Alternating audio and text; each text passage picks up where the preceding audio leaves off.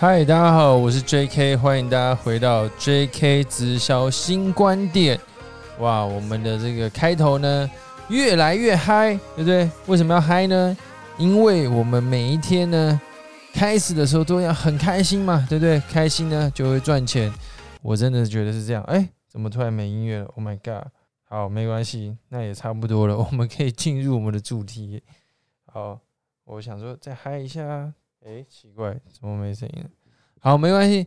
那反正呢，今天要和大家分享的，就是我的整个行销的蓝图，就是说呢，我的 YouTube、FB、IG 跟 Podcast，我是怎么样去呃让这些平台来帮助我的事业，然后我也会去分析这些平台的这个方向。然后呢，如果你有想要经营的话呢，你也可以继续听下去，到后面我会去讲说呢，怎么样去实际操作的部分。OK，好，那呃，首先第一个呢，我先讲一个蓝图。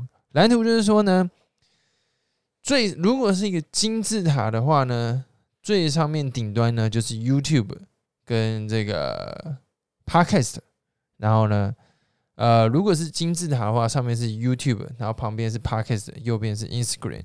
那最主要的，我的频道的流量来源，应该说，我整个企以企业的这个流量来源呢，最主要是 YouTube，因为呢，YouTube 会有外部的流量。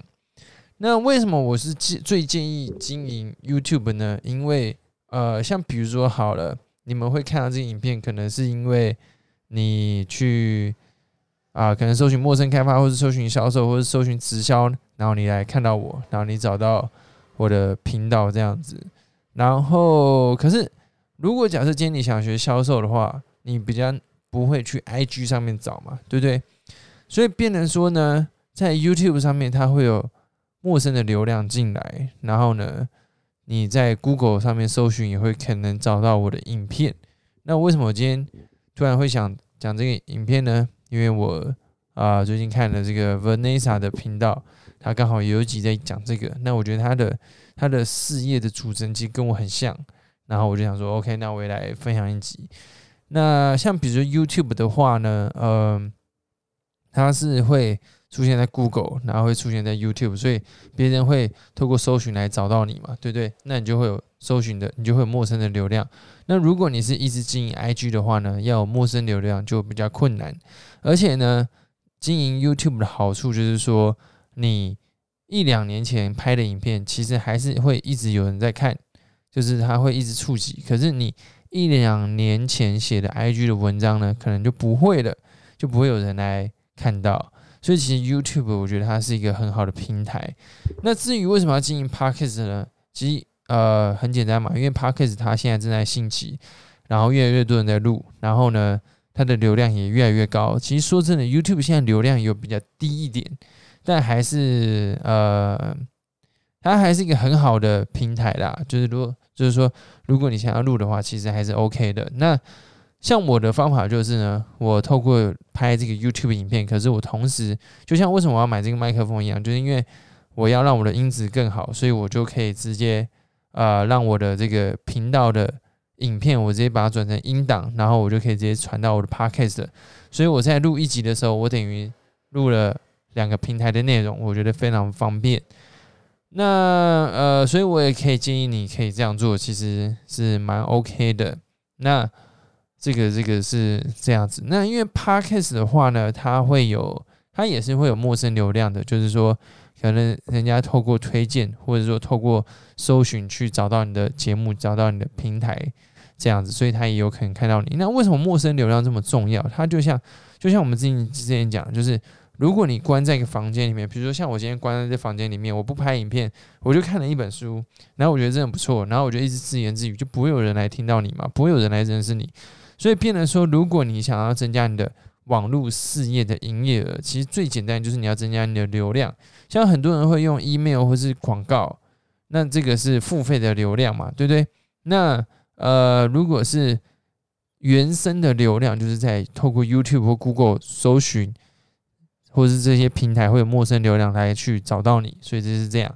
那其实录 Podcast 还有一个好处啦，就是如果假设你觉得 YouTube 比较难的话，其实我可以建议你录 Podcast，因为像比如说你看拍 YouTube，我要就是穿的好看一点，头发拨一下，对不对？然后灯光打一下，然后架个摄影机，所以其实蛮麻烦的。那如果可是如果你录 Podcast 很简单，我这一切可以都不用。如果我没有 YouTube 频道，我只是录 Podcast，我只要坐在这边穿个睡衣、拖鞋，随便就可以开始录，其实很方便这样子。那所以。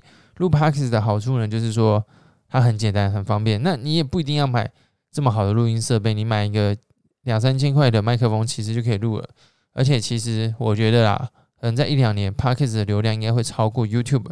而且，如果你是做知识型的内容的话，我会建议你可以直接做 Podcast，不要做 YouTube，也是蛮也是蛮好的。因为呃，第一个你可以更容易生产你的这个内容。那呃，你也可以呢去练习讲话，我觉得也蛮方便，因为你只要开始讲就好了，对不对？而且随便讲也没差，也不会就是呃初期你就可以当做练习嘛，对不对？那所以这个是我对于 podcast 的看法。所以如果你对镜头有点障碍，其实我很建议你可以录 podcast。那甚至像我一开始直接用我的手机接麦克风就直接录了，因为很简单啊，就是很很方便。尤其是如果现在，呃，podcast 的还有好处就是，其实它跟别人录会比较快。因为如果你要录 YouTube 要跟别人合作的话，就变成说你还要跟他找在一个地方，然后租个办公室，然后你把这些器材搬过去，其实也很累。诶，就是说 YouTube，可是如果你录 podcast 的话，其实你开个 Zoom，开个。线上会议软体你就可以跟他聊天了，对不对？就很简单。那 I G 是我怎么样去经营我的 I G 呢？就是说，I G 的话呢，我比较像是让别人跟我互动的地方。比如说，我会分享我的生活，分享呃我的平常在 YouTube 上面不会讲的东西，所以我把它比较定义成我的生活。那我也会在上面跟别人互动、聊天、写文章。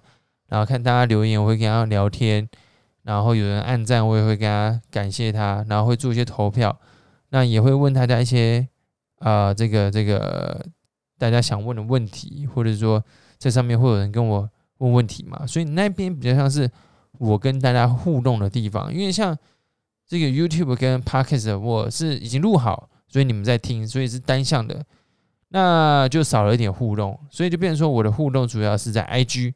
我跟大家啊去了解，更了解大家的需求，更了解大家遇到什么问题，然后我来跟大家分享这样子。所以这个是啊，I G 比较像是跟别人互动的地方啦。那呃，所以我的三个的平台分布是这样：专业就在 YouTube 跟 Podcast，生活在 I G。那如果说你是新手刚开始，我建议你可以用 Podcast 跟跟 I G 就好。就是一样，一个是互动生活的地方，那 Podcast 就是你的这个内容的平台。我觉得这样其实做蛮好的。那一开始要怎么做呢？我觉得很简单，就是先当练习。因为你在一开始的时候，你一定会想说我要讲什么，或者说我不知道讲什么，或者说我要用什么样的设备。那其实我觉得。你就可以把它定义成一个生活的记录，有点像写日志，只是变语音的方式。比如说，你今天发生什么事，你也可以讲啊；或者说你今天学到什么，你也可以讲啊，对不对？如果你是业务，你也可以去讲说，因为你在卖东西的时候，你一定会学到一些东西嘛，对不对？或者说你在跟你在上课的时候，你也会学到一些东西。像我今天就跟我的伙伴聊天的时候，我就学到说，呃，其实你在教，像比如说，如果你有团队，你在教别人的时候。其实你真的要讲的很仔细，因为你可能已经做比较久，你可能了解到的一些东西，你会觉得说，哎，这个东西很简单。可是对于一个新人刚加入，这个可能其实对他来说是很难的，所以变成说你的步骤要讲的很仔细、很 detail，然后他才会知道说该怎么样去做。那这就是我今天学到东西嘛。那我今天学到这个东西，我就可以去单纯的分享说，哎，我今天学到这个来和大家分享。因为你学一学，其实。呃，你学了很多东西，但是可能别人不一定，应该说他不了解，对不对？你就可以跟他分享。所以我觉得其实这样就蛮好的。那如果假设你真的不知道讲什么，你也可以说哦，我今天其实也不知道讲什么，反正我觉得其实有录就你就会开始知道要讲什么东西啊，这样子。那 I G 的话就变成说你是跟你的粉丝互动的地方，我觉得这样就蛮好的。那至于设备，其实说真的，一开始其实你也不用买的太好，就是你可以当做练习。先你你，我觉得可以买个什么雪球麦克风啊，那个收音就很好啊，两三千块、三四千块。那如果你真的资金有限，你是学生的话，其实你可以用 iPhone，对不对？然后呢，这个麦克风其实就可以开始录了。所以我觉得其实很重要，就是现在可以马上开始，因为你一定要先开始这个东西，你才会啊继续的前进。所以今天就是我和大家分享的这个我的。我的平台呢是怎么样去分布？好不好？希望可以帮助到你。太赞了！